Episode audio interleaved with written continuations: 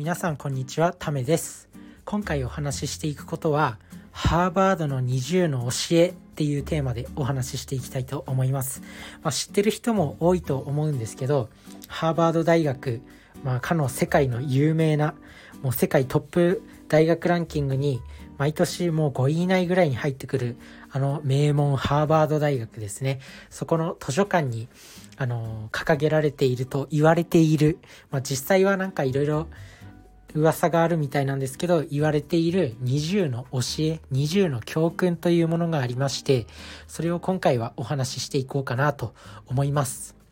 まあねあのモチベーションが上がる放送になると思うんで是非聞いていってください。ということでまず1つ目。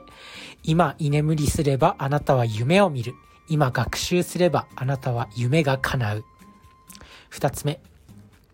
あなたが無駄にした今日はどれだけの人が願っても叶わなかった未来である。三つ目、物事に取り掛かるべき一番早い時はあなたが遅かったと感じた瞬間である。四つ目、今日やる方が明日やるより何倍もいい。五つ目、勉強に励む苦しさは今だけであり、勉強しなかった苦しさは一生続く。6つ目、勉強するのに足りないのは時間ではない、努力だ。7つ目、幸福に優先順位はないが、成功には順位がある。8つ目、学習は人生の全てではないが、人生の一部として続くものである。9つ目、苦しみが避けられないのであれば、むしろそれを楽しめ。10個目、人より早く起き、人より努力して、初めて成功の味を真に噛み締めることができる。11個目、怠惰な人が成功することは決してない。真に成功を収める者は、徹底した自己管理と忍耐力を備えたものである。13個目、時間は一瞬で過ぎていく。14個目、今のよだれ、かっこ渇望は将来の涙となる。15個目、14個目か。今が14個目か。14個目、犬のように学び、紳士のように遊べ。15個目、今日歩くのをやめれば明日からは走るしかない。16個目、一番現実的な人は自分の未来に投資する。17個目。教育の優劣が収入の優劣。18個目。過ぎ去った今日は二度と帰ってこない。19個目。今この瞬間も相手は読書をして力を身につけている。20個目。努力なしに結果なし。ということで20個紹介してきたんですけど、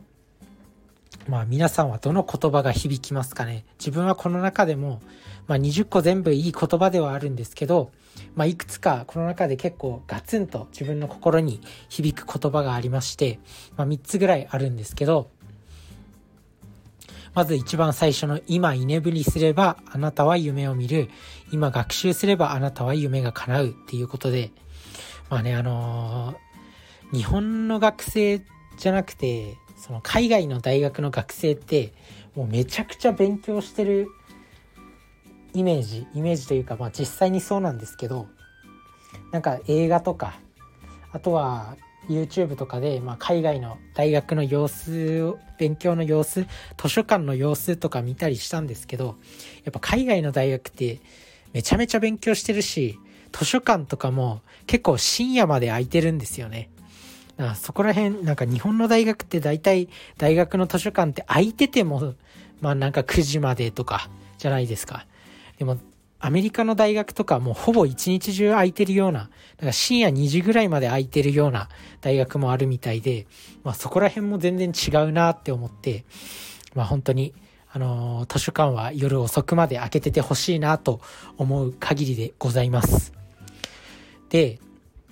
もう一つ、あのー、自分の心に響くなっていうのは、まあ、あなたが無駄にした今日はどれだけの人が願っても叶わなかった未来であるっていうことですね。まあこれね、本当に自分自身も時間を無駄にしてしまうこと、今でもたくさんあります。まあね、時間を無駄にしてしまった、まあなんかこう、だらだらネットフリックスを見てしまったとか、そういう時もあるんですけど、まあ自分はそういった罪悪感を抱かないように、まあこの時間も無駄じゃなかったって、何か学習があったんだっていうふうに思うようにはしてる、してます。だけど、やっぱり無駄にした時間って戻ってこないですよね。なので、本当に、もう本当に時間は大事なんだっていうことを身に染みて感じる一行ですね。で、もう一つ、三つ目、あのー、感動したというか、この中で、あの、自分の心にの響いた言葉っていうのがあるんですけどまあ過ぎ去った今日は二度と帰ってこないっていうことですね。なのでこれは本当にまあさっきも言ったような感じのことなんですけどさっきとも似てるんですけど、まあ、やっぱり時間っていうのを大事にしたいなっていうふうに思ったっていう話です。なので、まあ、このハーバードの20箇条、皆さんはどの言葉があの心に響いたでしょうかということで、まあ、あの自分なりの何箇条とか作ってもいいし、なんかこう自分の気持ちが入る言葉っていうのを、まあ、大事にしていきたいなと思思います。まあ、皆さんもこの20箇条ね、あの結構有名なんで知ってる人も多いと思うんですけど、もうま、まあ、もう一度改めてなんか復習というかして、まあ、自分の人生に役立ててみてください。それじゃあね、バイバーイ。